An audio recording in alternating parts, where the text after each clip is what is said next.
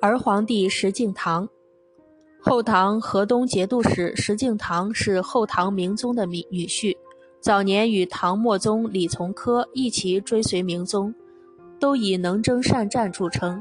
后来石敬瑭与李从珂发生了矛盾，上奏弹劾李从珂，唐明宗大怒，将其免职。唐明宗死后，他的儿子李从珂做了后唐皇帝。这就是唐末宗。唐明帝在位时，唐末帝已与石敬瑭不和。等到他登基后，两人终于闹到公开决裂的地步。石敬瑭本是勇将，唐朝沙陀部人，辅佐李克用和李存茂屡立战功，升至刺史。李次元对他很器重，将自己的女儿嫁给了他，让他统领自己的亲军精锐骑兵左射军。石敬瑭不仅在战场上救岳父李嗣源，在遇到政治难题时，又是他为李嗣源分析局势、指点迷津，体现出了过人的政治谋略。这方面最突出的就是劝李嗣源顺应时势，在兵乱时取得地位。石敬瑭后来去河东任节度使，并兼云州、大同军等地藩汉马步军总管，掌握了河东这块后唐起源地区的军政大权。石敬瑭不仅在军事和政治方面有勇有谋、有韬略，在地方事务的治理方面也表现出色。在陕西、魏博、河东等地，他都很有政绩。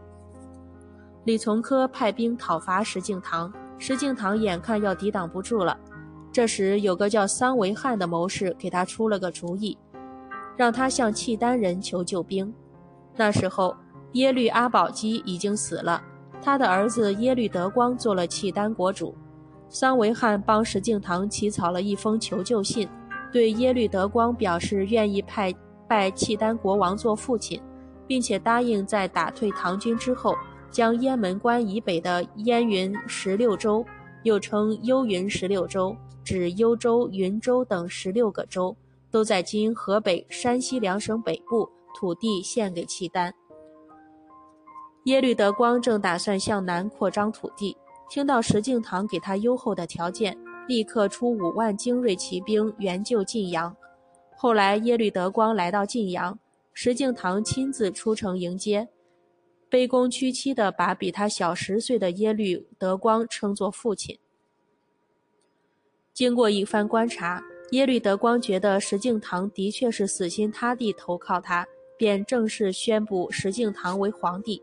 石敬瑭称帝后，立刻按照原来答应的条件，把燕云十六州送给了契丹。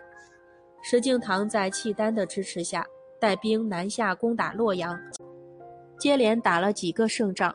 石敬瑭攻下洛阳，灭了后唐，在汴京正式做了中原的皇帝，国号叫晋，这就是后晋高祖。石敬瑭对契丹国王耶律德光感恩戴德，向契丹上奏章。把契丹国王称作父皇帝，自己称儿皇帝。石敬瑭做了七年的儿皇帝，病死了，他的侄儿石重贵即位，这就是晋出帝。晋出帝向契丹国王上奏章的时候，自称孙儿，不称臣。耶律德光借机说出晋出帝对他不敬，带兵进犯。契丹两次进犯中原，都被晋朝军民打败了。